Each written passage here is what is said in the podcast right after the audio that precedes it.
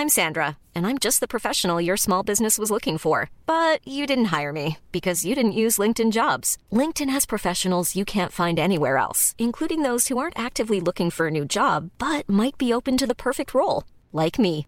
In a given month, over 70% of LinkedIn users don't visit other leading job sites. So if you're not looking on LinkedIn, you'll miss out on great candidates like Sandra. Start hiring professionals like a professional. Post your free job on linkedin.com/people today.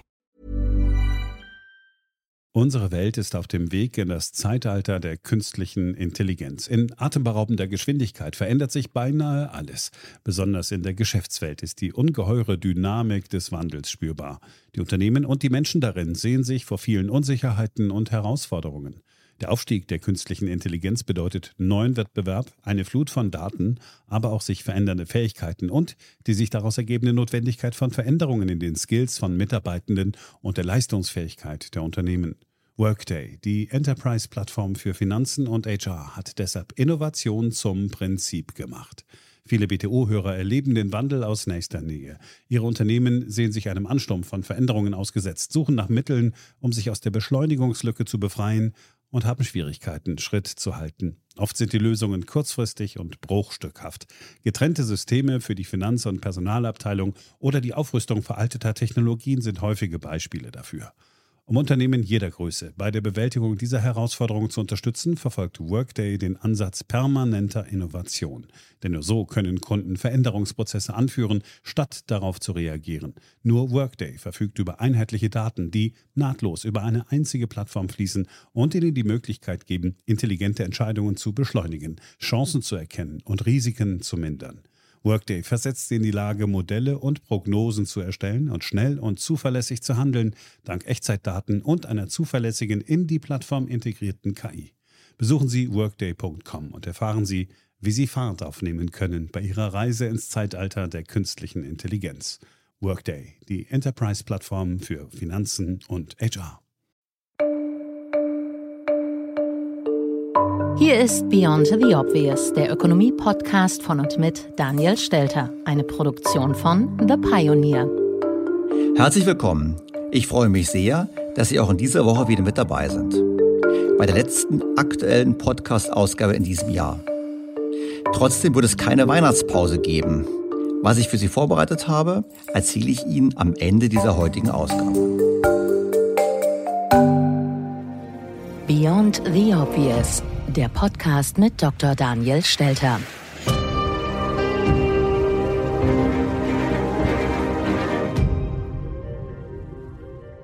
Was steht heute auf dem Programm? Im Mittelpunkt steht Hans-Werner Sinn, der ehemalige IFO-Chef. Er hat einen Vortrag gehalten in der vergangenen Woche, wo er über Corona gesprochen hat und über die wundersame Geldvermehrung in Europa. Und er vergleicht es mit einem Bild, das wir alle noch aus Kindertagen kennen. Als Kinder haben wir diese Geschichte vom Tischlein deck dich gehört. Man muss nur Brickle Brit rufen und beim Esel kommen die Dukaten heraus, äh, vorne und hinten. So ein Tier wäre eine tolle Sache und äh, fast haben wir es. Äh, die Europäische Zentralbank, über die ich heute reden werde, hat vielerlei Ähnlichkeiten mit diesem Goldesel. Ja, der Goldesel, wer hätte ihn nicht gerne? Nun wissen wir natürlich, ähm, als wir mal eine Art Goldesel hatten an europäischer Ebene, nämlich damals, als die Spanier Südamerika erobert haben, da gab es eine richtige Flut an Gold und Silber in Europa, da ist das eingetreten, was man nicht für möglich hält, nämlich dass Gold auch an Wert verliert. Damals ja als Geld. Im Prinzip, was es gab, war eine große Inflation, bis die Preise sich angepasst hatten an das weitaus höhere Angebot an Silber und Gold. Und da könnte man natürlich die Frage aufwerfen, geht es uns jetzt genauso? Geht es uns genauso wie den Spaniern damals oder den Europäern generell, dass wir so quasi aufgrund dessen, dass die EZB quasi kein Gold schafft, aber eben auf dem Computerauszug neues Geld schafft, würde es uns genauso ergehen, dass die Preise steigen, vielleicht nicht sichtbar, aber tendenziell über Zeit? Ich glaube ja. Und Herr Sinn führt genau das noch genauer aus, wie wir hören werden. Er spricht über die Verteilungswirkung des Zentralbankgeldes, des von der Notenbank geschaffenen Geldes. Und er spricht über die Gefahren, die sich daraus langfristig für den Geldwert ergeben und damit für die Vermögen. Und Das alles im Zusammenhang mit Themen, die hier eine große Rolle gespielt haben in den vergangenen Monaten. Die Überschuldung Europas, aber auch der Welt, der zunehmenden Zombifizierung und eben der Frage, ist Inflation die zwangsläufige Konsequenz? Womit er übrigens auch in der Tradition fast schon steht, dieses Podcasts, haben wir doch in der letzten Woche mit William White über das Thema gesprochen, aber auch vorher mit Professor Werner und anderen Vertretern der Volkswirtschaftslehre, wo wir gesehen haben, jawohl, es braut sich etwas zusammen. Bevor wir vertieft auf Herrn Sinn eingehen, werfen wir einen kurzen Blick auf die aktuelle Konjunkturprognose des IFO-Instituts, vorgestellt vom amtierenden Präsidenten und Nachfolger von Sinn, Clemens Fußt. Und es gibt Antworten auf Ihre Fragen, liebe Hörer, zum Thema der Verkehrswende-Folge, die wir vor zwei Wochen an dieser Stelle hatten. Beginnen wir mit den aktuellsten Erkenntnissen mit der Konjunkturprognose des IFO-Instituts. Deren Wirtschaftsforscher haben ihre Prognosen fürs nächste und übernächste Jahr erstellt. Dabei zunächst ein Knick. Die Konjunkturprognose für das kommende Jahr ist gesenkt worden. Die Forscher erwarten ein Wachstum der deutschen Wirtschaft von 4,2 Prozent. Stand bislang war 5,1 Prozent. Demnach verschiebt sich die Erholung nach hinten wegen des neuerlichen Shutdowns bei uns in Deutschland und auch in den anderen Ländern. Wir waren einfach zu optimistisch. Wir haben gedacht, es gebe keine zweite Welle oder wir hätten sie unter Kontrolle. Vor dem Hintergrund passt das Ganze einfach zu dem Bild der gespiegelten Wurzel. Wir haben eine Erholung. Die Erholung dauert länger, bis sie wirklich sich ganz vollzieht. Und es ist ganz klar auch so, wenn es uns jetzt nicht gelingt, und zwar nicht nur Deutschland, sondern eigentlich der westlichen Welt, die zweite Welle unter Kontrolle zu bekommen, dann dürfte sogar noch diese Prognose weiter nach unten korrigiert werden, wäre zumindest meine pessimistische Einschätzung. Noch ein Blick auf die Exportprognosen. In diesem Jahr nach minus 9,7 Prozent, ein Plus im kommenden Jahr um fast 9 Prozent, wobei das immer noch nicht heißt, dass wir dann zurück in Vor-Corona-Zeiten sind. Nein, natürlich, Mathematik spielt eine Rolle. Also wenn ich 100 habe und verliere 10 Prozent, bin ich bei 90. Wenn ich dann aber 10 Prozent wieder zulege, bin ich nicht bei 100, sondern bei 99. Das heißt, ich bin noch ein Prozentpunkt tiefer als zuvor. Das ist dieser Effekt. Das heißt, wenn ich eine Aktie sich halbiert hat und hinter sich verdoppelt, bin ich noch lange nicht auf dem ursprünglichen Wert. Das gilt für die Wirtschaft natürlich gleichermaßen. Ich muss natürlich gestehen, ich habe mich im Frühjahr auch geirrt bezüglich der Konjunktur in Deutschland, weil ich unterschätzt habe, wie schnell sich und wie gut sich China erholt. Und nachdem China einer der wichtigsten Absatzmärkte für deutsche Wirtschaft ist, hat China uns im Prinzip in diesem Jahr auch mitgerettet. Und deshalb ist der Export dieses Jahr besser gelaufen, als ich das auch gedacht hätte, erfreulicherweise. Die Frage ist natürlich, kann sich das in den kommenden Jahren so fortsetzen? Und da glaube ich, ohne eine grundlegende Erholung der Weltwirtschaft sollten wir davon nicht ausgehen.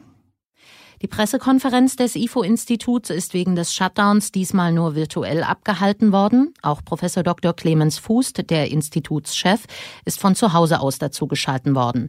Er hat sich unter anderem Gedanken zu alternativen Hilfsmöglichkeiten für Unternehmen gemacht. Ich denke, es wäre darüber nachzudenken, ob man doch noch ein Verfahren wählt, das sich stärker am Einkommen letztlich orientiert. Man könnte zum Beispiel einfach das Betriebsergebnis des letzten Jahres nehmen und es eben anteilig, also pro Monat einfach durch zwölf teilen und dann um Hinzurechnungen ergänzen. Und äh, bei den Hinzurechnungen, denke ich, gibt es nicht die einzige richtige Antwort. Es ist also eine Frage, rechnet man Mieten hinzu, rechnet man Abschreibungen etwa hinzu auf äh, Güter, die man jetzt nicht verkaufen kann. Wichtig ist ja, dass die Hilfen schnell die Unternehmen erreichen. Und um das zu erreichen, könnte man eben diese Größe aus dem vergangenen Jahr, aus dem Jahr 2019 nehmen, anteilig etwas erstatten und dann im Rahmen der Steuererklärung für das Jahr 2020 oder auch 2021 möglicherweise Korrekturen vornehmen. Man könnte also diese Hilfen behandeln als eine Vorauszahlung, die dann hinterher, wenn der Schaden sozusagen bekannt ist, äh, im Rahmen der Steuererklärung nochmal abgewickelt wird. Herr Fußt mahnt das an, was ja viele Ökonomen angemahnt, was ich ja auch angemahnt habe. Zum einen, wir brauchen endlich mal funktionsfähige Mechanismen, weil es ist ein Unding, dass eben die Unternehmen so lange auf Geld warten müssen. Das ist ja das Thema, dass die Firmen zum Teil heute noch kein Geld haben. Und ich habe auch gehört, nach dem Motto, na ja, November-Hilfe äh, wird dann im März bezahlt. Das ist natürlich ein absolutes Unding, was da passiert und hat überhaupt nichts mit dem Wumms zu tun, von dem die Politik immer spricht. Das Zweite ist, wir sehen einfach, wie kompliziert das ist. Also wir nehmen mal den Umsatz, wir nehmen das Betriebsergebnis, dann rechnen Mieten hinzu oder rechnen Mieten doch nicht hinzu. Das ist alles höchst problematisch und zeigt auch, wie unausgegoren das ist. Richtig ist, was Herr Fuß sagt, nämlich das Finanzamt kann Korrekturen vornehmen, weil das Finanzamt hat die Zahlen. Und ich bleibe einfach dabei, es wäre am einfachsten zu sagen, wir erstatten Umsatz und diesen Umsatz darf aber nur derjenige behalten, diese Zahlung, der maximal so viel Gewinn macht wie im Vorjahr. Wenn ich quasi den Gewinn auch deckel, dann habe ich genau das Problem gelöst. Und dann habe ich auch einen Anreiz gegeben, dass ich nicht versuche, verschiedene Töpfe zu mobilisieren, nicht Kurzarbeitergeld und andere Dinge mobilisieren, sondern sagen, ich habe ein ganz einfaches Verfahren. Ich zahle den Umsatz. Wer Umsatzhilfe bekommt von mir, darf nicht, bei mir Staat, der darf nicht mehr Gewinn machen als im Vergleichsjahr. Full stop. Und das Finanzamt weiß das, kann es abrechnen und Überzahlungen werden entsprechend korrigiert.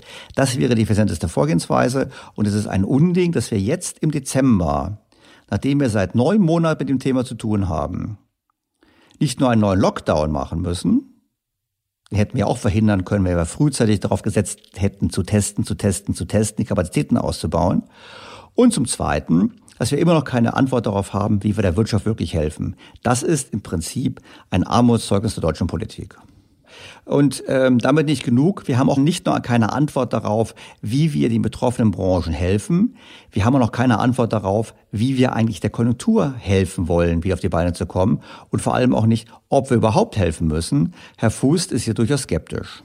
Da äh, würde ich sagen, pauschale Konjunkturstützen im Sinne einer Stärkung der Massenkaufkraft, so wie es mit der Umsatzsteuersenkung gemacht worden ist, äh, sind jetzt nicht die richtige Antwort. Hilft eigentlich den geschlossenen Sektoren kaum, denn die sind ja geschlossen, machen keine Umsätze, sondern eher Sektoren wie zum Beispiel dem Onlinehandel, der ohnehin gut dasteht. Wir haben ja auch viel zurückgestaute Kaufkraft. Es ist ja nicht so, dass die Bürger im Durchschnitt nicht genug Kaufkraft hätten, sondern ganz bestimmte Bereiche unserer Wirtschaft sind betroffen. Und deshalb ist es aus meiner Sicht äh, auch konjunkturell richtig, sehr gezielt vorzugehen. Also gezielte Maßnahmen, die bei den Richtigen ankommen, sind jetzt gefragt.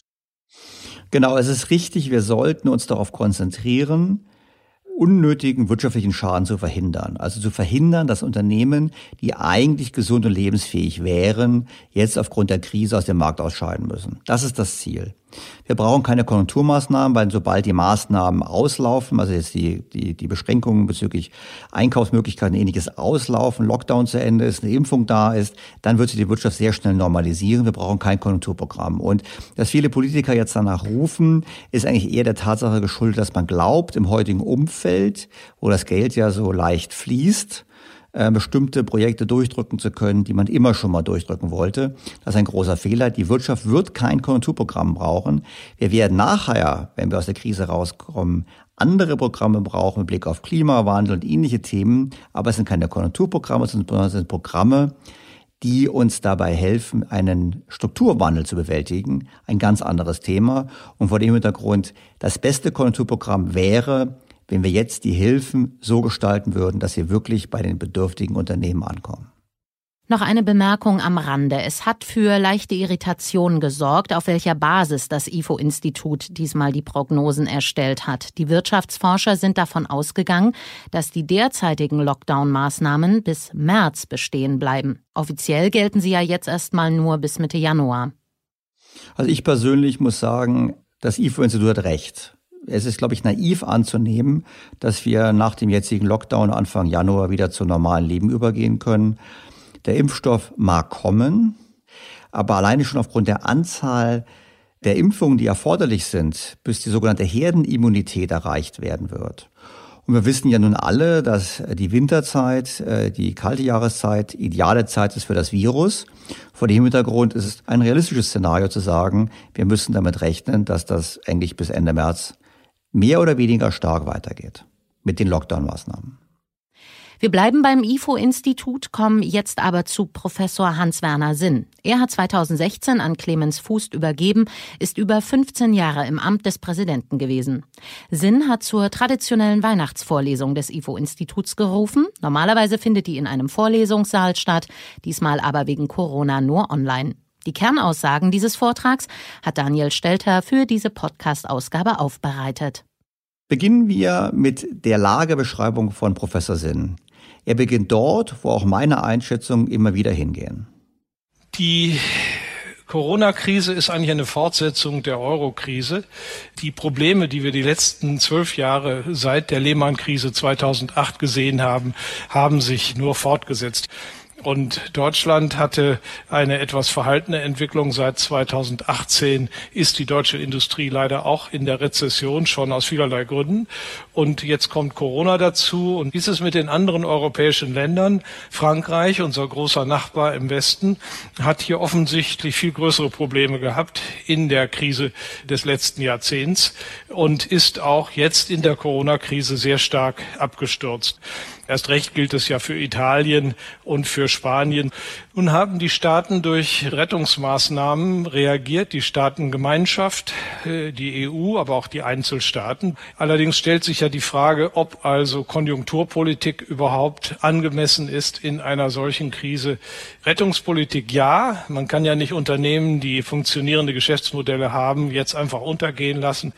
Aber Konjunkturpolitik heißt ja, man gibt den Leuten Geld in die Hand, so dass sie das ausgeben können. Sie, sie gehen in die Läden und äh, kaufen. Naja, ist das wirklich so sinnvoll? Da stecken sie sich ja wieder an. Also unsere Konjunkturprogramme haben epidemiologisch ganz problematische Effekte gehabt. Ja gut, Konjunkturprogramme hatten wir schon angesprochen, sehe ich ganz kritisch, äh, ähnlich wie Herr Sinn, auch ähnlich wie Herr Fuß. Es ist, glaube ich, nicht erforderlich, sondern es geht darum, zu retten. Auch da Konsens. Der viel breitere Konsens zwischen mir und Herrn Sinn liegt eigentlich noch darin, dass wir eigentlich gerade auf europäischer Ebene und gerade mit Blick auf die Europäische Zentralbank innerhalb von Corona nichts anderes erleben als die konsequente Fortsetzung des bereits eingeschlagenen Weges. Wir hatten ja schon vor Corona uns nicht erholt von der Eurokrise, auch nicht von der Finanzkrise. Es war schon vor Corona klar, dass wir weitere Maßnahmen brauchen werden, vor allem eine, wie es so heißt, engere Zusammenarbeit von Geld- und Fiskalpolitik. Und die ganzen Themen kommen nun und Corona wirkt da wie ein Brandbeschleuniger. Als gute Ausrede ist auch eine Kernthese in meinem Buch Coronomics, wo ich ja darlege, dass im Prinzip die Politik jetzt die willkommene Ausrede hat, Dinge zu tun, die sie schon immer tun wollte, auf europäischer Ebene, beispielsweise den Einstieg in eine Schulden- und Transferunion. Jahrelang wurde gesagt, machen wir auf gar keinen Fall. Jetzt wurde es sehr schnell durchgezogen. Herr Schäuble hat gesagt, diese Krise müssen wir nutzen in einem Interview. Gut, mag so sein, aber im Prinzip ist es so, Corona wird hier genutzt als Vorwand, um Dinge zu tun, die man eh machen wollte. Und ich erinnere auch nochmal an den Podcast letzte Woche mit William White, der gesagt hat, naja, die Notenbanken haben sich im Prinzip sehr weit in eine Sackgasse hinein manövriert. Und diesen Weg ging es konsequent immer schneller weiter. Das kann meines Erachtens nicht gut ausgehen. Und übrigens diese Einschätzung, werden wir gleich hören, teilt auch Professor Sinn. Der Hauptgrund, warum wir diese Politik haben, ist natürlich die enorme Verschuldung. Und auch dazu äußert sich Professor Sinn in seiner Vorlesung. Die Schuldenquoten der Länder gehen natürlich hoch. Deutschland hatte es mit der schwarzen Null ja geschafft, wieder unter die Maastricht-Grenze von 60 Prozent zu kommen vor Corona. Aber das geht jetzt Richtung 80 Prozent hoch im nächsten Jahr. In Frankreich ähm, gehen wir gegen 118 Prozent des BIP. Das ist schon also eine erhebliche Zahl. Frankreich hat die Schuldenquote in den ganzen zwölf Jahren der Krise seit 2008 laufend erhöht. Spanien hat sie auch erhöht, geht auf 122 Prozent. Italien auf 159 Prozent. Immer hat man gesagt, ja, wir machen Schulden, um die Wirtschaft anzukurbeln, dann wachsen wir aus den Schulden raus und die Schuldenquote fällt. Aber Sie sehen, das stimmt ja gar nicht. Das ist so eine Lebenslüge äh, der Europäer. Und wir sollten Griechenland nicht vergessen, die hier bei 201 Prozent liegen. Und das, obwohl Griechenland im Jahre 2012 ja einen großen Schuldenschnitt bekommen hat. Man hatte gehofft, dass die Schuldendynamik mit dem Schulden Schuldenschnitt weg ist. Aber Sie sehen, trotz des Schuldenschnitts ist die Schuldenquote immer weiter gewachsen. Also das ist die Realität und da haben wir schon auch ein Problem für die Zukunft. Tja, da haben wir ein Problem für die Zukunft. Das wissen die Hörer dieses Podcasts sehr gut. Ich meine, Herr Sinn hat jetzt die Zahlen genannt. Er hat allerdings nur die Zahlen für die Staatsverschuldung genannt. Wir müssen im Hinterkopf haben, Frankreich hatte nicht nur ein Staatsschuldenproblem, sondern auch ein Privatsektorschuldenproblem. Nämlich Unternehmen sind sehr hoch verschuldet. Also Frankreich ist für den Euro-Ländern das Land mit der gesamthaft höchsten Verschuldung vor Corona schon weit über 340 Prozent des Bruttoinlandsproduktes. Und das sind natürlich nur die ausgewiesenen Schulden. Die verdeckten Schulden sind überall noch viel höher. Also die Versprechen für Renten, Pensionen, Gesundheitszahlungen. Übrigens auch in Deutschland, weshalb der Wert bei uns auch nicht bei 80 Prozent liegt, sondern weit über, über 180 Prozent liegt nach den letzten Schätzungen. Und wir haben gesehen, man kann aus Schulden herauswachsen. Das hat Deutschland ja gemacht, weil die schwarze Null war auch schon Gegenstand dieses Podcasts. Der Staat hat ja in Wirklichkeit nicht gespart. Er hat nur weniger schnell mehr ausgegeben. Aber weil die Wirtschaft ganz gut gewachsen ist in den letzten zehn Jahren, hatten wir eben bis Corona einen Rückgang der Schuldenquote. Die steigt nun an, ist aber überhaupt kein Problem. Klar ist, dass es ein Problem ist in anderen Ländern, also Griechenland, Italien, meines Erachtens auch Frankreich, Portugal, Spanien. Und dass diese Länder nicht in der Lage sind, aus den Schulden herauszuwachsen. William White hat letzte Woche auch gesagt, naja, es gibt Wachstum als theoretische Maßnahme, klappt nicht, oder eben Inflation. Wie gesagt, Wachstum geht nicht. Italien macht das auch exemplarisch vor, mit 20 Jahren Stagnation. Und das wirft die Frage auf, was kann man mit den Schulden machen perspektivisch? Und das ist auch das, was ich in Deutschland nachhaltig kritisiere dass die deutsche Politik sich nicht ernsthaft mit der Fragestellung auseinandersetzt, was es eigentlich bedeutet für den Euro und vor allem, was es auch bedeutet für die Vermögen in Deutschland, weil wir müssen uns darauf einstellen, auf das, was sich aus diesen erheblichen Schuldenproblemen unserer ja, Clubmitglieder im Euro ergibt. Und das ist sicherlich eine ganz große Herausforderung mit erheblichen Risiken, namentlich für deutschen Vermögen.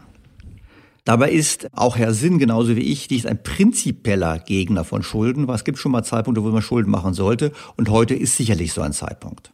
In der Zeit der Krise äh, muss der Staat sich verschulden, um die Lasten der Krise in der Zeit zu verteilen, sodass auch zukünftige Generationen sich daran beteiligen.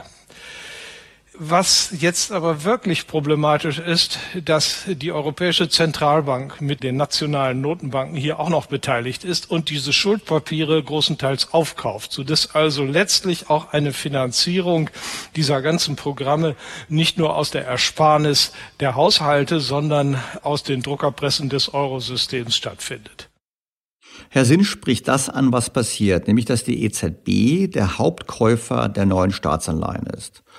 Und da gibt es eine Studie, eine aktuelle Studie des Zentrums für Europäische Wirtschaftsforschung, ZEW in Mannheim, die zeigt, dass die Geldpolitiker, also die Europäische Zentralbank, bei den Anleihenkäufen überproportional die überschuldeten südeuropäischen Staaten bevorzugt. Also allen voran Italien und Spanien. Nach den Berechnungen des ZDWs gibt es bei diesem Wertpapierkaufprogramm eine massive Übergewichtung von italienischen Anleihen von immerhin 45 Prozent. Es werden 45 Prozent mehr italienische Anleihen gekauft, die man eigentlich normalerweise nach Schlüssel hätte kaufen müssen. Ebenso auch der französischen Anleihen. Deutsche Anleihen umgekehrt werden deutlich untergewichtet um 46 Prozent.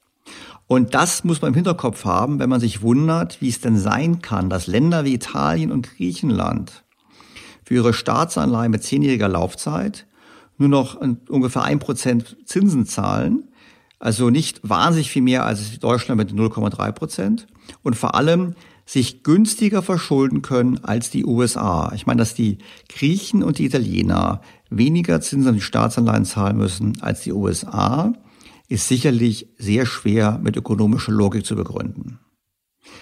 Das Ganze liegt auch natürlich daran, dass die Programme der EZB, und auch das kann keinen wundern, gerade nach dem Podcast in der letzten Woche, immer größer werden. Sie haben mittlerweile ein gigantisches Volumen erreicht. Nun, ich glaube, es ist äh, schon deswegen ein Problem, weil es sehr viel ist. Wir haben allein in der Corona-Krise Programme für 2800 Milliarden Euro beschlossen. Und wenn man bedenkt, dass die gesamte Euro-Zentralbankgeldmenge im Jahre 2008 vor dem Beginn der Euro- und Finanzkrise nur 900 Milliarden war, dann merkt man, welche gewaltigen Volumina hier tatsächlich bewegt werden. Eine dramatische Aufblähung. Und äh, die jetzt beschlossenen Programme sollen das ja nun vergrößern auf 6 Billionen Euro, rechnerisch. Von 900 Milliarden auf 6 Billionen. Tja, also ich nenne das ja Notenbanksozialismus. Die Notenbanken schaffen das Risiko ab, die Notenbanken schaffen den Zins ab. Das war übrigens schon Thema in der dritten Folge dieses Podcasts. Also wer Lust hat und Zeit hat, sich das anzuhören, es lohnt sich. Aber natürlich war es auch Thema in den vergangenen Podcasts mit Professor Werner und letzte Woche mit William White. Offensichtlich nimmt der Nutzen zusätzlich gekaufter Anleihen, zusätzlich geschafften Geldes immer mehr ab. Also die Wirksamkeit der Geldpolitik nimmt immer mehr ab. Und dieser abnehmende Grenznutzen führt dazu, dass man immer mehr Geld mobilisieren muss, um einen immer kleineren Effekt zu erzielen.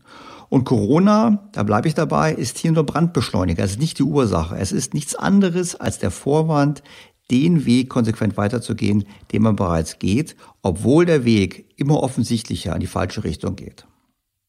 Darüber hinaus hat Professor Sinn noch eine weitere treffende Beobachtung gemacht. Alle Länder haben sich in der Krise der Druckerpresse bedient, um äh, Budgetknappheiten zu überwinden und auch der Wirtschaft zu helfen. Aber äh, im Euroraum ist es viel stärker passiert als in den anderen angelsächsischen Ländern. Allerdings gibt es noch eine Steigerung. In Japan wird das Ganze schon ewig gemacht, seit den 90er Jahren. Sie wissen, Japan ähm, hatte ja so eine Art Wirtschaftswunder. Die Blase, die es dann aber war, platzte 1990. Äh, die äh, Wirtschaft kam in Schwierigkeiten, die Banken kamen in Schwierigkeiten. Dann hat man versucht, mit einer ganz exzessiven Fiskalpolitik, viel Staatsverschuldung und viel Aufkauf von Staatspapieren durch die Notenbanken dagegen zu arbeiten. Aber richtig geholfen hat's nicht. Äh, seit 1990 werden Sie kein großes Land finden auf der Erde, das so langsam gewachsen ist wie Japan. Also alle Länder haben es gemacht oder machen es. Da hat Professor Sinn recht. Und das erinnert mich auch an letzte Woche mit William White, der gemeint hat, naja, wenn es alle machen, gibt es keine Fluchtmöglichkeit mehr und dann könnte man doch Inflation erzeugen. Also vielleicht ist das auch der Lösungsansatz richtig in Richtung Inflation, wenn ähm, die großen Währungsräume alle gemeinsam die gleiche schlechte Politik machen. Zu Japan möchte ich noch was ergänzen. Herr Professor Sinn hat das sicherlich gut zusammengefasst. Aber bei Japan spielt die Demografie eine enorme Rolle. Meine Demografie im Sinne von einer sinkenden Erwerbsbevölkerung, einer starken Überalterung. Und da ist uns Japan, also gerade gegenüber Deutschland, ungefähr zwei Jahrzehnte voraus. Das heißt, uns steht genau derselbe Niedergang der Erwerbsbevölkerung bevor wie den Japanern. Und wenn man auf die Entwicklung in Japan genauer blickt, dann stellt man nämlich fest, dass die Japaner es geschafft haben, ihr Bruttoinlandsprodukt pro Erwerbstätigen, also pro Person, die wirklich arbeitet, mit am schnellsten wachsen zu lassen. Also schneller als die USA und auch deutlich schneller als wir in Europa und in Deutschland. Das heißt, die Japaner schaffen es in einem schwierigen Umfeld eigentlich noch sich relativ gut zu halten. Sie sind auch bei dem Thema Innovation sehr gut. Sie haben so weitaus mehr Patente als wir pro Kopf. Das heißt, ich würde eigentlich sagen, Japan ist ein abschreckendes Beispiel, ja. Aber das spricht viel dafür, dass Europa es noch schlechter machen wird. Einfach deshalb, weil wir entsprechend nicht die Voraussetzungen schaffen, eben die Produktivität pro Kopf so zu steigern, wie das die Japaner gesteigert haben. Aber kommen wir zurück zu Professor Sinn und zur Frage, wie geht das weiter? Eigentlich müsste es doch Inflation geben, aber Professor Sinn sagt, nein, eher noch nicht Inflation, weil wir befinden uns in der Liquiditätsfalle. Wir haben das Phänomen der Liquiditätsfalle. Hier ist der Wirtschaftskreislauf. Das sind die produzierten Güter und Leistungen und, und zwar deren Wert. Und im Umfang dieses Wertes entsteht bei den Produzenten ein Einkommen. Das Einkommen ist dasselbe, bis auf den letzten Cent, weil es nur eine andere Sichtweise desselben Vorgangs ist. Und dieses Einkommen wird hier ausgegeben einmal für Konsumgüterkäufe. Dieses Geld fließt wieder zurück in den Kreislauf. Es wird ausgegeben für Steuern. Idealiter fließt dieses Geld auch wieder zurück in den Kreislauf, in dem der Staat Käufe im Unternehmenssektor tätigt oder seine Beamten bezahlt.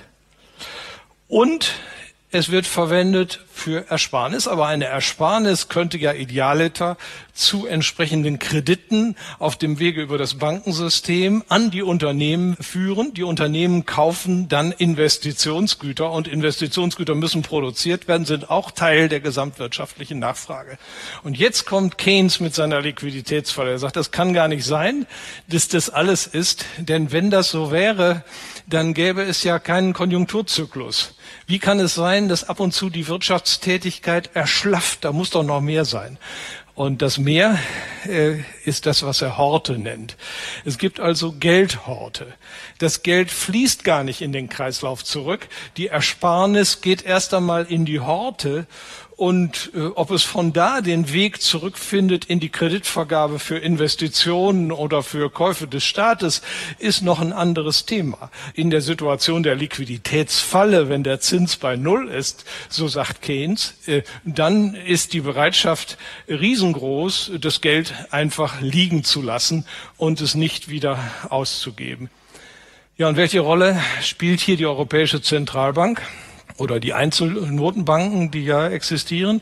Nun, die drucken jetzt Geld und schieben dieses Geld auch mit in den Wirtschaftskreislauf hinein. Aber es bleibt vielleicht in den Horten liegen.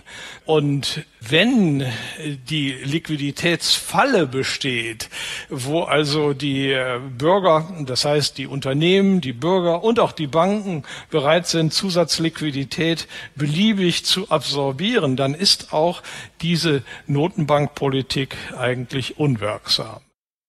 Was Sinn hier beschreibt, ist nichts anderes, als dass das billige Geld nicht mehr wirkt. Zwar wissen wir, dass eine Vorstellung, dass es Ersparnisse braucht, um Kredite zu vergeben, grundsätzlich falsch ist. Also dieses Thema, wir haben einen Kreislauf und was wird gespart, dann kann man investieren, das stimmt schlichtweg nicht, weil die Banken schaffen das Geld ja mit ihrer Kreditvergabe und brauchen gar keine Einlagen dafür. Aber wir wissen auch, dass es eben die Renditeerwartungen sind, die für Investitionsentscheider relevant sind. Und ab einem bestimmten Punkt wirkt billiges Geld nicht mehr. Wenn Geld nichts kostet, ist ja schön und gut, aber wenn wir keine positiven Erwartungen haben bezüglich zukünftiger Geschäfte, und Einnahmen, dann investiert man auch dann nicht, wenn Geld nichts kostet. Und an diesem Punkt sind wir, und zwar schon ziemlich lange. Und das ist auch wiederum ein Punkt, den auch William White in der letzten Woche gemacht hat. Führt zu der Frage, die Professor Sinn auch aufwirft, wie die EZB das denn rechtfertigt, so zu handeln. Weil ich gehe mal davon aus, dass nicht nur Herr Sinn sieht, was da passiert. Die EZB argumentiert folgendermaßen. Die sagt, unser Mandat im Maastrichter Vertrag ist zwei Prozent Inflation zu haben. Das haben wir nicht erreicht in den vergangenen Jahren. Die Inflationsrate war immer kleiner als zwei Prozent. Also müssen wir Staatspapiere kaufen, um die Inflation zu erhöhen. Da fragt man sich, was? Was soll denn das in der Liquiditätsfalle? Was soll dieses Argument? Da können Sie ja nicht die Inflation erhöhen. Die Ausweitung der Geldmenge hat keine sonderlichen Effekte.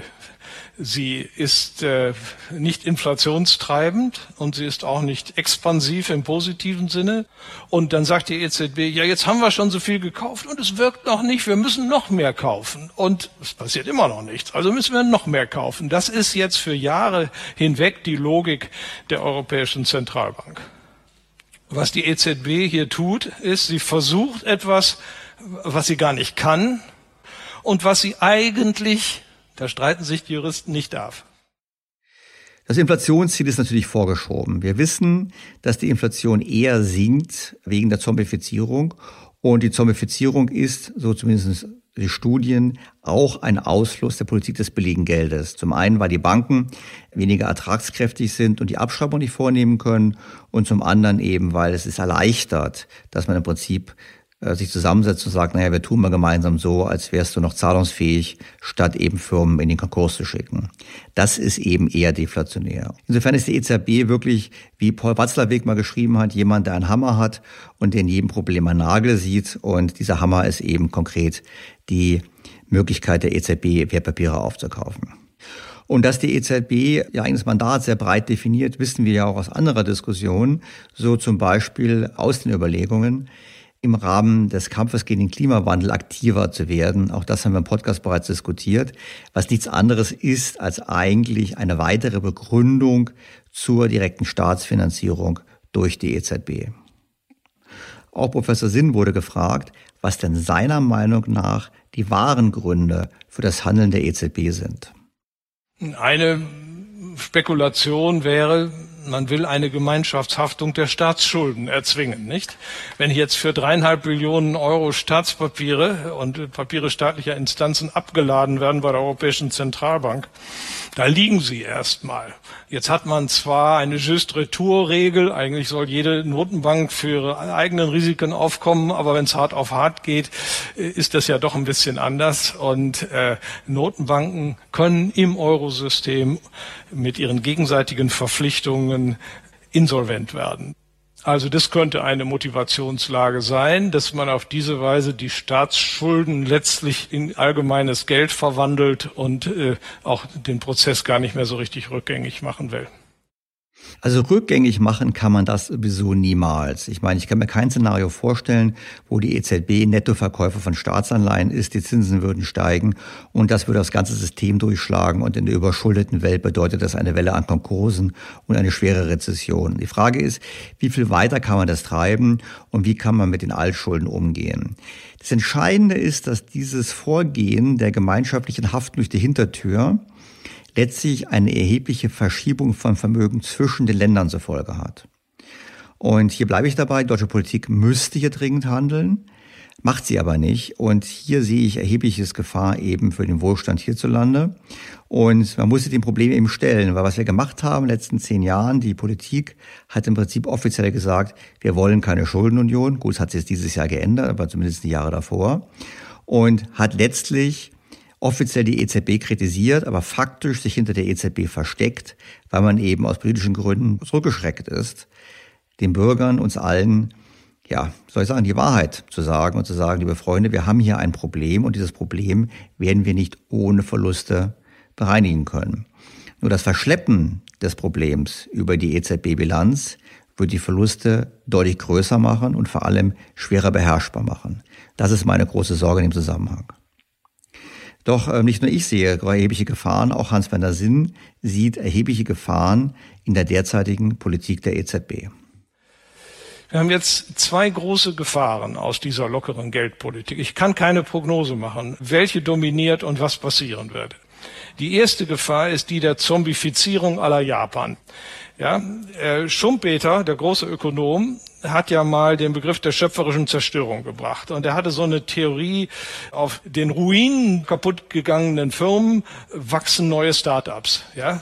Und ähm, das ist die Quelle des wirtschaftlichen Fortschritts gewesen. nicht? Auf den Ruinen der überkommenen Firmen entstanden neue. Und wenn man das abblockt, indem man Konkurse verhindert und mit ganz viel Geld aus der Druckerpresse und von den Staaten alles verhindert. Die Wirtschaft funktioniert nicht mehr richtig. Aber dann gibt es eine andere Gefahr noch. Das ist die Gefahr der Inflation. Also über Inflation sprechen wir gleich. Äh, werfen wir mal kurz einen Blick auf das Thema der Zombifizierung. Japan ist in der Tat ein abschreckendes Beispiel, aber es gibt auch viele andere Studien, namentlich von der Bank für internationalen Zahlungsausgleich, die eben zeigen, dass die Zombifizierung ein Problem der westlichen Welt ist. Also sowohl in ganz Europa wie auch in den USA sehen wir einen steigenden Anzahl an Unternehmen, die nur, weil Geld nichts kostet, überhaupt noch am Leben sind. Zwar gibt es auch gegenteilige Studien, so kam diese Woche eine Studie auf den Markt, die sagt, hohe Unternehmensschulden müssen nicht unbedingt einen Aufschwung behindern. Also im Prinzip Zomifizierung gibt es nicht. Aber da steht eine Voraussetzung drin. Die Voraussetzung ist, dass man konsequent Schulden restrukturiert und nicht lebensfähige Unternehmen bereinigt. Also im Prinzip sagt man darin, ja, Zombifizierung ist kein Problem, wenn man Zombies konsequent bereinigt. Umgekehrt bedeutet dies natürlich im Klartext, nachdem wir die Zombies nicht bereinigen, sondern seit Jahren verschleppen, auch politisch verschleppen, haben wir natürlich genau dieses Problem. Und dieses Problem schlägt sich nieder vor allem in der geringen Inflation, aber auch im schlechten Produktivitätswachstum der Wirtschaft. Und ohne Produktivitätswachstum wird es nicht möglich sein, die zukünftigen Aufgaben zu schultern, vor denen wir stehen. Und das macht das Ganze so dramatisch. Wir haben also eine Geldpolitik, die vorgibt, was Gutes erreichen zu wollen und in Wirklichkeit dazu führt, dass die Realwirtschaft immer schwächer wird und vor allem, dass sozusagen noch mehr Interventionen erforderlich sind im verzweifelten Versuch der Realwirtschaft doch noch etwas auf die Sprünge zu verhelfen. Und wie schon angesprochen, ich glaube, wir könnten in Europa froh sein, wenn es uns erginge wie den Japanern. Wir haben in Japan es zu tun eben mit einem homogenen Land. Wir haben es zu tun mit einer sehr innovationskräftigen Volkswirtschaft. In Europa, das war übrigens Ihr Thema im allerersten Podcast, ist es anders. Wir haben verschiedene Staaten, wir haben verschiedene Kulturen, wir haben eine sehr enttäuschende Innovationsfähigkeit. aber denke auch nur an den geringen Anteil der europäischen Unternehmen an den weltweiten Innovationsführern.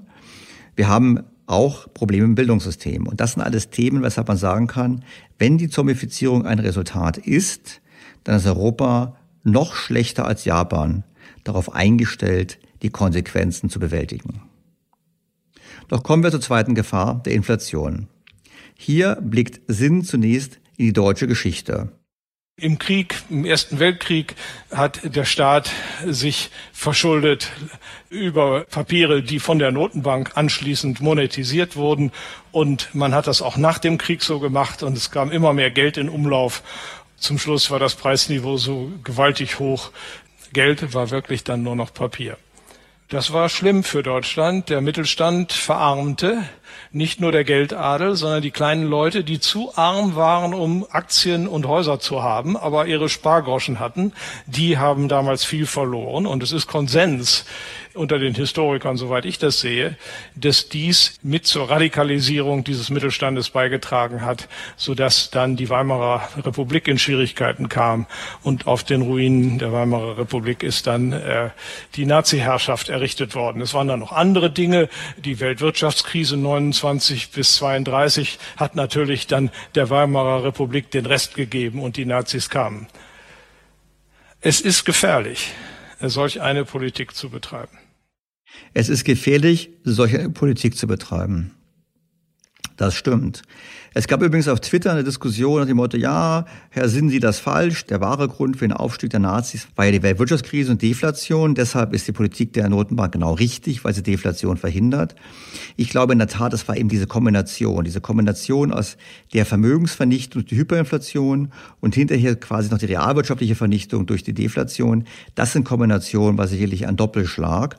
Und man muss im Hinterkopf haben, hätte es sozusagen die Weltwirtschaftskrise gegeben, aber die Vermögen hätten noch vorgelegen, dann hätte wahrscheinlich die Bevölkerung das besser überstanden. Hinzu kam ja auch noch, dass die Politik in den 30er Jahren in der Deflation immer von Inflationsängsten sprach und deshalb nicht handeln konnte, weil die Bürger eben Inflationsängste hatten aufgrund der Erfahrung mit überbordenden Staatsdefiziten finanziert durch die Reichsbank in den 20er Jahren. Was natürlich überleitet zu der Frage, warum Herr Sinn so ein Beispiel bringt, eigentlich keine Inflation weit und breit zu sehen. Na, haben wir auch nicht. Hier, Sie sehen am aktuellen Rand, haben wir sogar eine leichte Deflation im Eurosystem, was auch mit der Mehrwertsteuersenkung in Deutschland zu tun hat. Auch der Preisindex äh, für die erzeugten Waren inklusive der Investitionsgüter zeigt hier keine Dynamik. Also derzeit keine Inflationsgefahr. Und das liegt woran? An der Liquiditätsfalle. Aber das kann sich immer ändern das Bild des Kutschers, der die Zügel nicht findet. Hier ist also so eine Kutsche, die Pferde machen da einen relativ müden Eindruck und der Kutscher lässt die Zügel da ganz lang hängen. Er kann sie so lang machen, wie er will, die Pferde laufen trotzdem nicht. Die sind einfach müde. Man kann mit den Zügeln nur bremsen, aber man kann nicht anschieben. Mit dem Strick kann man ziehen, aber nicht drücken. Aber das kann sich ja ändern. Das Gelände kann abschüssig werden. Die Pferde können sich erholen. Sie fangen an zu galoppieren. Und wenn jetzt die Zügel zu lang gelassen sind, hat der liebe Kutscher da auf seinem Kutschbock die liebe Not, die Zügel wieder einzufangen und anzuziehen. Das schafft er vielleicht nicht. Und dann findet die Inflation statt. Also die Inflation wird nicht erzeugt durch die langen Zügel der Geldpolitik. Aber wenn sie zu lang sind, kann man auch nicht bremsen. Klar, in der Realwirtschaft haben wir noch keine Inflation, aber wir haben die Grundlage für mögliche Inflation gelegt durch den erheblichen Liquiditätsüberhang in der Liquiditätsfalle. Wir haben natürlich auf der anderen Seite schon Inflation. Ich denke an frühere Podcasts zurück, auch bei Professor Werner. Wir haben natürlich eine Inflation bei den Vermögenspreisen. Ich meine, wenn wir die Immobilienpreisentwicklung in den letzten zehn Jahren in Deutschland betrachten, diese ist unzweifelhaft die direkte Folge der Geldpolitik. Und die Zügel anziehen, das muss man nicht nur können, man muss es auch wollen. Und da ist sicherlich die Frage, beides dürfte nicht gegeben sein, einfach deshalb, weil das Anziehen der Zügel in einer Welt mit zu viel Schulden erhebliche negative Konsequenzen hätte. Darum sehe ich niemanden auf der Kutsche sitzen, der überhaupt die Absicht hätte, die Zügel anzuziehen. Nehmen wir mal an, man hätte die Absicht. Dann ist die Frage, würde es wirklich so erfolgen können. Kann die EZB überhaupt noch die Zügel anziehen, wenn sie denn wollte? Ja, ist es denn so, dass der Kutscher die Zügel nicht anziehen kann? Ich glaube schon. Die EZB kann nämlich, weil sie sehr viel Geld durch den Staatspapierkauf in Umlauf gebracht hat, statt durch Refinanzierungsoperationen, weil sie diesen Weg gewählt hat, kann sie nicht den Rückwärtsgang einlegen.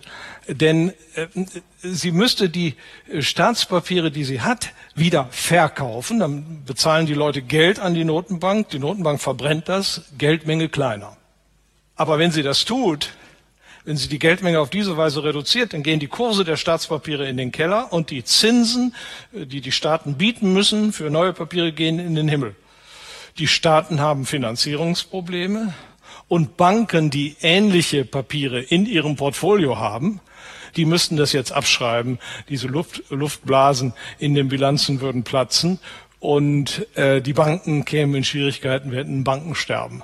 Und weil diese beiden Probleme so groß geworden sind inzwischen, wird das ja gar nicht passieren. Also politökonomisch ist die klare Prognose, der EZB-Rat wird diesen Rückwärtsgang nicht einlegen, sondern er wird dann sagen, ja, wenn wir jetzt ein bisschen Inflation haben, ist ja gar nicht so schlecht. Wir haben 20 Jahre unter zwei Prozent gehabt, das können wir auch noch 20 Jahre über zwei Prozent haben, das gleicht sich dann schon wieder aus. Man wird das also semantisch irgendwie begründen, dass man die Zügel nicht anzieht. Ja, steigende Zinsen sind in einer Welt mit zu vielen Schulden natürlich Gift und das gilt übrigens nicht nur für Staaten und Banken, das gilt auch für die realwirtschaftlichen Schuldner. Wenn wir auch weltweit blicken, wenn die Zinsen in Europa steigen würden, würden sie auch weltweit steigen. Das schlägt ja durch. Und wir denken an die hohe Verschuldung der Unternehmen, der realwirtschaftlichen Unternehmen in Frankreich, in den USA, in den Niederlanden, in vielen Ländern der Welt. Das wäre entsprechend auch nicht tragbar. Deshalb sind wir gefangen. Der Kutscher meines Erachtens ist schon lange von der Kutsche abgestiegen und lässt die Kutsche mal vor sich hinfahren, weil ganz klar ist, dort gibt es nichts mehr zu steuern. Was zur Frage natürlich führt, wie weit sind wir schon auf diesem Weg? Wie weit wir hier schon sind, zeigt die italienische Diskussion über die Geldpolitik. David Sassoli, Präsident äh, des EU-Parlaments, er hat im November gesagt, Europa muss die Covid-Schulden annullieren. Die Staatspapiere, die in der Krise entstanden sind und jetzt bei den Notenbanken liegen, soll man doch einfach streichen. Und sagt, ist doch egal, ist doch Jacke wie Hose. Stimmt aber nicht, weil wenn man das streicht, kann man die Papiere ja nicht wieder in den Markt zurückgeben, um die Geldmenge zu verkleinern, indem man sie verkauft und Geld rauszieht aus der privaten Wirtschaft. Es ist überhaupt nicht dran gedacht, jedenfalls von vielen einflussreichen Kräften in Europa, hier jemals wieder diese vielen Staatspapiere in den Markt zurückzugeben, sondern die sollen da mal ewig liegen bleiben. Gut, wir hatten äh, das genaue Thema letzte Woche auch erwähnt, diese Forderung der italienischen äh, Politiker. Ja, nicht zum ersten Mal. Und wir brauchen in der Tat einen Weg, wie wir mit Schulden umgehen wollen. Und hier bin ich eben anderer Meinung als Herr Sinn, weil ich aber realistisch bin und sage, wir haben keine großen Alternativen. Herauswachsende Schulden können wir nicht. Wir können Inflation machen, wollen wir nicht. Wir können Schuldenschnitte machen, das wäre theoretisch möglich, will aber auch keiner, politisch auch nicht tragbar. Dann bleiben nicht viele Möglichkeiten. Und für mich ist es so, ich finde die Idee, jetzt vielleicht nicht offiziell zu annullieren, aber zu entlagern, die Schulden in einem Endlager quasi bei der EZB zu behalten und dort in alle Ewigkeiten quasi immer zu umzuschulden und zu refinanzieren, halte ich für vernünftiger. Und vor allem glaube ich, angesichts der Alternativen ist die einzige Alternative, die wir haben. Und wenn wir Deutschen jetzt dagegen wettern, es aber am Ende doch hinnehmen werden, man dafür spricht zumindest alles, was die deutsche Regierung tut auf europäischer Ebene und alles, was wir mittragen in der EZB, dann sollten wir es doch bitte so machen, dass auch Deutschland davon profitiert. Weil wenn wir eine Schuldentilgung haben nur für die Schuldner Länder und selber nicht mitmachen, haben wir eine noch größere Vermögensverschiebung zwischen den Ländern zu unseren Nachteilen. Und das finde ich sollten wir nicht mitmachen. Ich finde, die Politik sollte klar und deutlich sagen, wir brauchen eine andere Antwort und die Bundesregierung sollte hier, statt irgendwie auf Zeit zu spielen, aktiv agieren und selber solche Vorschläge auf europäischer Ebene machen. Je mehr wir die Gefahren leugnen, desto größer wird der Schaden sein. Herr Sinn ist sogar so mutig und wagt eine Abschätzung, wie groß das Inflationspotenzial in der Eurozone bereits heute ist das Potenzial für Preissteigerungen, bis es dann irgendwelche Geldknappheit gibt. Äh, das können wir schon, glaube ich, äh, ausrechnen.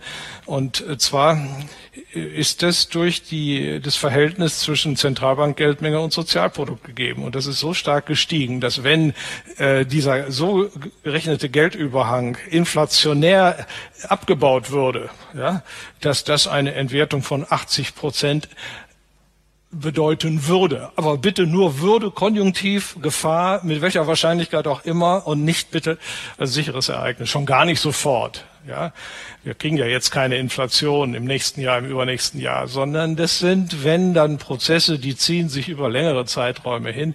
Äh, nach zehn Jahren sollten wir uns mal wiedersehen, wenn ich dann noch da bin, um zu gucken, was daraus geworden ist. Ein Potenzial für Preissteigerung von 80 Prozent ist natürlich ein Hammer. Es ist aber das Risiko für dieses Jahrzehnt. Nicht die kommenden zwei, drei Jahre, da bin ich bei Professor Sinn, aber für dieses Jahrzehnt, weil es gibt einen entscheidenden Unterschied zur Zeit nach der Finanzkrise. Diesmal werden die Staaten das Geld ausgeben, das sehen wir in den Konjunkturprogrammen. Die Bürger werden das Geld ausgeben, wenn Lockdowns zu Ende sind, wenn die Wirtschaft sich wieder belebt. Und darüber hinaus haben wir eben das riesengroße Konjunkturprogramm Kampf gegen den Klimawandel, wo wir im Prinzip eine Kombination haben aus der Entwertung vorhandenen Vermögens, also dem Zwang, den Verbrennungsmotor durch ein Elektroauto zu ersetzen oder eben die Ölheizung durch eine Wärmepumpe und eben gepaart mit der Finanzierung sozusagen dieser Ausgaben, was dann trifft auf eine Gesellschaft, die immer älter wird, wo die erwerbstätigen Zahl sinkt. Also alles das, was man braucht eigentlich, um wirklich höhere Inflationsraten zu erzeugen. Vor dem Hintergrund würde ich sagen, mit Herrn Professor Sinn, lass uns in zehn Jahren wieder darüber reden. Ich persönlich wette darauf, dass wir im Rahmen des Jahrzehntes eine Rückkehr der Inflation erleben werden. Bleibt nur zum Abschluss die relativ ernüchternde Begründung von Hans-Werner Sinn, warum wir da sind, wo wir sind. Wenn wir alles so zusammennehmen, ist die Eurozone auch nichts anderes als die Geldsysteme früherer Zeiten. Der Potentat findet es einfach zu angenehm, sich der Druckerpresse zu bedienen. Die Einkommen der Menschen, der Firmen werden zum Teil, die nicht mehr erarbeitet werden, zum Teil aus der Druckerpresse ersetzt. Und ähm, deswegen kann man wohl sagen, die Potentaten von heute erliegen genauso der Verlockung, sich der Druckerpresse zu bedienen, wie das bei Potentaten früherer Zeit der Fall war, nur dass sie heute natürlich demokratisch gewählt sind. Es ist unstrittig richtig, was die Politik in der Corona-Krise macht, also Staatsausgaben zu erhöhen und das mit entsprechender Notenbankpolitik zu flankieren. Das Problem sind also nicht die Maßnahmen des Jahres 2020, das Problem sind die Maßnahmen in den zehn Jahren oder in den Jahrzehnten eigentlich eher davor, wie auch letzte Woche mit William White diskutiert. Und äh, es ist ganz klar, dass natürlich für Politiker es am attraktivsten ist, sich über die Notenbankpresse zu bedienen, ist am schmerzlosesten. Und wenn wir jetzt sozusagen Herrn Sinn zuhören, können wir zum Schluss sagen, ja, letztlich ist es so, es ist eine naive Annahme, dass die Politik, wenn sie den Zugriff in Notenbank hat, und faktisch hat sie ihn heute schon, davon wieder äh, loslassen wird, dass sie sozusagen freiwillig bremsen wird. Zum Abschluss, wahrscheinlich was die Weihnachtsvorlesung war, hat Hans-Werner Sinn nochmal versucht, etwas Optimismus in die Diskussion zu bringen. Ich will das auch sozusagen nicht immer pessimistisch sein. Insofern sollten wir ihn auch optimistisch zu Wort kommen lassen. Dieses bessere neue Jahr wird kommen, denn es ist ja was Großartiges passiert. Das ist Ugo Shahin und Özlem Güreci, äh, die beiden Forscher der Johannes Gutenberg Universität Mainz, die diese Firma BioNTech gegründet haben und diesen fantastischen Wirkstoff mit 95 Prozent Wirksamkeit, viel höher als man es erwarten konnte, geschaffen haben aufgrund einer ganz neuen Methode. Sie retten die Welt wir Deutschen können stolz sein, dass die beiden, die sind Deutsche, obwohl sie Kinder türkischer Einwanderer sind, dass die hier sind, dass sie das geschafft haben. Und das gibt mir Hoffnung in vielerlei Hinsicht für das kommende Jahr. Wir können stolz darauf sein, wir sollten darauf stolz sein. Und es gibt natürlich nicht nur Hans-Werner Sinn Hoffnung, sondern uns allen. Der Impfstoff ist die große Hoffnung für eine Normalisierung der Wirtschaft. Und wer wollte ihm da in diesem Optimismus widersprechen? Die äh, gesamte Aufzeichnung der Weihnachtsvorlesung von Hans-Werner Sinn ist auf der Homepage des IFO-Institutes verfügbar. Was ich persönlich am spannendsten finde, ist, dass Professor Sinn sich obwohl es ja viel Kritik an denjenigen gab, die vor zehn Jahren eine Rückkehr der Inflation fälschlicherweise prognostiziert haben, jetzt so eindeutig in das Lager der Inflationisten geschlagen hat, dass er wirklich sagt, jawohl, dieses Umfeld ist so anders und wir werden trotz Probleme, in denen wir uns akut befinden, eine höhere Inflation in den kommenden Jahren und Jahrzehnten erleben. Das fand ich wirklich das Spannendste, weshalb ich gesagt habe, es lohnt sich, diesen Vortrag in diesem Podcast zu diskutieren. Kommen wir jetzt noch zu Ihren Fragen und Ihrem Feedback. Zunächst zur Sprachnachricht eines Hörers, der zwei Fragen zur Podcast-Ausgabe über die Verkehrswende hat. Es ging da unter anderem um die CO2-Emissionen im Verkehr, auf Straßen, Schienen und in der Luft. Ich habe die Nachricht an Dr. Klaus Rademacher weitergeleitet. Der promovierte Informatiker ist Fachmann unter anderem für Automotive und Verkehr und war einer der Gesprächspartner in dem Podcast. Hören wir den beiden mal zu. Sehr geehrter Herr Dr. Stelter bin ganz Ihrer Meinung, dass im Vergleich der Verkehrssysteme sich die Gesamtheit der Aufwendungen sowohl materiell ökonomisch wie eben auch ökologisch, was die Emissionen betrifft, zu amortisieren haben. Ich frage mich allerdings, warum Sie im Vergleich bei dem Produkt Schiene ausschließlich den ICE herangezogen haben, der ja nun nicht gerade für seine Ökobilanz berühmt ist, und nicht auch beispielsweise Produkte wie Nah- oder Regionalverkehr mit einbeziehen, wo mit Pendlerströmen ganz andere Auslastungszahlen und damit natürlich auch eine andere Bewertung entstehen wird. Viel dringlicher aber meine Frage, warum Sie sich ausschließlich mit dem Personentransport beschäftigen und das ganze Feld des Güterfernverkehrs außen vor lassen. Vielleicht werden auch Ihre Experten bestätigen, dass in dem Feld das System Schiene uneinholbar vorne liegt und dass sich damit eigentlich auch jede Diskussion über den Ausbau und Investitionen in diese Infrastruktur erübrigen werden. In der Tat haben wir uns in all unseren bisherigen Arbeiten, Berechnungen und auch Studien zunächst auf den Fernverkehr konzentriert, da ein Vergleich der Verkehrssysteme im Nahverkehr die Luftfahrt ausschließt. Zudem wird ja seitens der Bahn immer wieder betont, dass sie insbesondere im Fernverkehr besonders umweltfreundlich sei, da dort ausschließlich mit umweltfreundlich erzeugtem Strom gefahren wird. Dies ist zwar physikalisch und energietechnisch eine vollkommen absurde Aussage, aber behauptet wird es ja trotzdem und vielfach auch geglaubt. Sicherlich sind für den Regional- und Nahverkehr der Bahn eigene Untersuchungen notwendig. Was wir heute schon wissen, ist, dass das Thema der mechanischen Bewegungseffizienz und auch der Auslastung der Züge über den gesamten Tagesverlauf gesehen die Gesamtsituation für die Bahn nicht wirklich verbessert. Auch im sehr dicht besiedelten Regierungsbezirk Köln verkehren Regionalexpresszüge und Regionalbahnen außerhalb der vergleichsweise kurzen Raschauerzeiten häufig mit nur 20 bis 30 Fahrgästen in einem Zug, der wiederum 140 Tonnen Leergewicht hat. Und äh, um mal ein Beispiel zu nennen, auf der nicht einmal 150 Kilometer langen Regionalverkehrsstrecke zwischen Koblenz und Mönchengladbach hält die Regionalbahn 33 Mal. Das heißt, durchschnittlich sind etwa alle 4,5 Kilometer sehr energieintensive Beschleunigungsvorgänge auf bis zu 140 kmh für viel zu große Massen zu erbringen die dann wiederum physikalisch in einem sehr ungünstigen Verhältnis für die tatsächlich erbrachte Transportleistung in Personenkilometern steht. Es ist sicherlich richtig, dass die CO2-Aufwendungen für die Wegeinfrastruktur der Bahn auch auf den Güterverkehr mit umgelegt werden müssen. Das gilt aber gleichermaßen für den Güterverkehr auf der Straße. Auch hier werden die Autobahnen und Fernstraßen ja von Lkw mitgenutzt. Wenn es jetzt also der Fall wäre, dass deutlich mehr Güter auf der Schiene transportiert würden als auf der Straße, dann könnte die Rechnung aus dem Personenverkehr, bei der die Straße die zehnfache Leistung der Schiene erbringt, nachhaltig beeinflusst werden.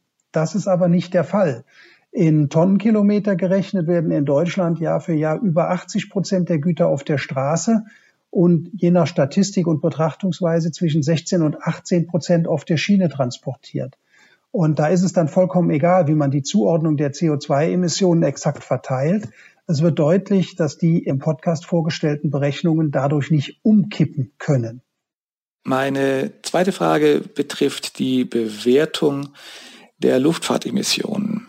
Müsste Angesichts der Tatsache, dass die Klimawirksamkeit der Luftfahrtemissionen um ein drei- bis fünffaches höher liegen als die reinen CO2-Emissionen, es geht um ganz banale Effekte wie Wasserdampf, aber auch ähm, Stickoxide, Schwefelteilchen oder auch Ruß, die, wenn sie eben in den oberen Schichten der Atmosphäre eingetragen werden, einen sehr viel höheren Einfluss auf die Klimaveränderung haben, als wenn diese Emissionen auf der Erdoberfläche entstehen.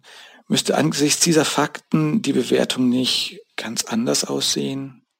Ja, es gibt neben CO2 weitere Komponenten in Flugzeugabgasen, die eine Klimawirkung haben, sowohl erwärmende wie abkühlende Effekte. Atmosphärenphysiker haben deshalb den RFI, Radiative Forcing Index, entwickelt, um diesen sehr komplexen physikalischen und chemischen Vorgängen in der Atmosphäre Rechnung zu tragen.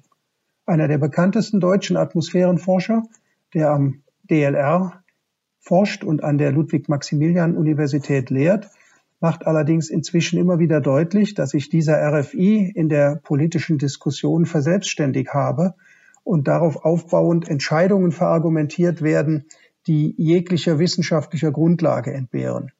Das gilt auch für die Aussage, dass der wahre Treibhauseffekt dreimal oder gar fünfmal höher ist als der durch CO2 verursachte Effekt. Die direkte Klimawirkung eines einzelnen Fluges ist unter anderem sehr stark von der Jahreszeit, der Tageszeit, der Flughöhe und dem aktuellen Wettergeschehen abhängig.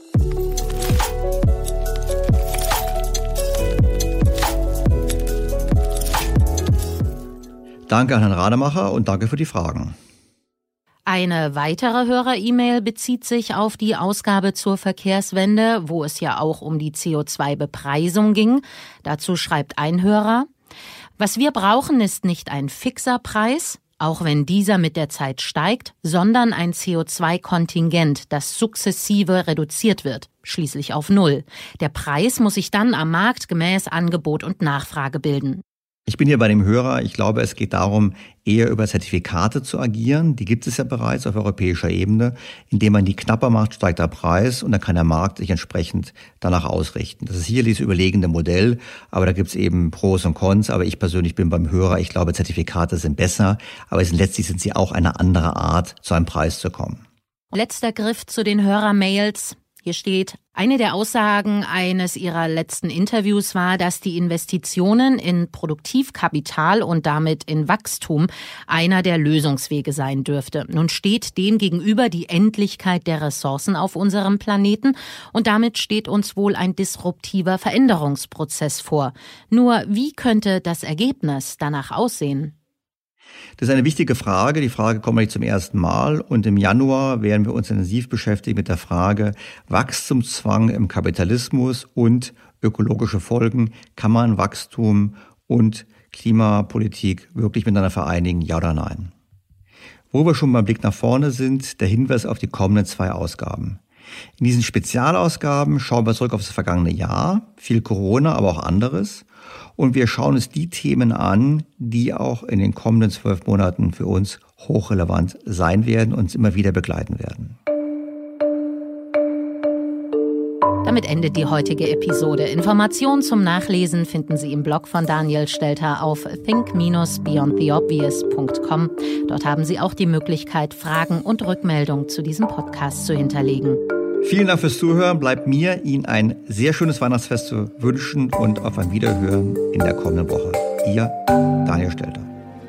Beyond the Obvious, der Podcast mit Dr. Daniel Stelter.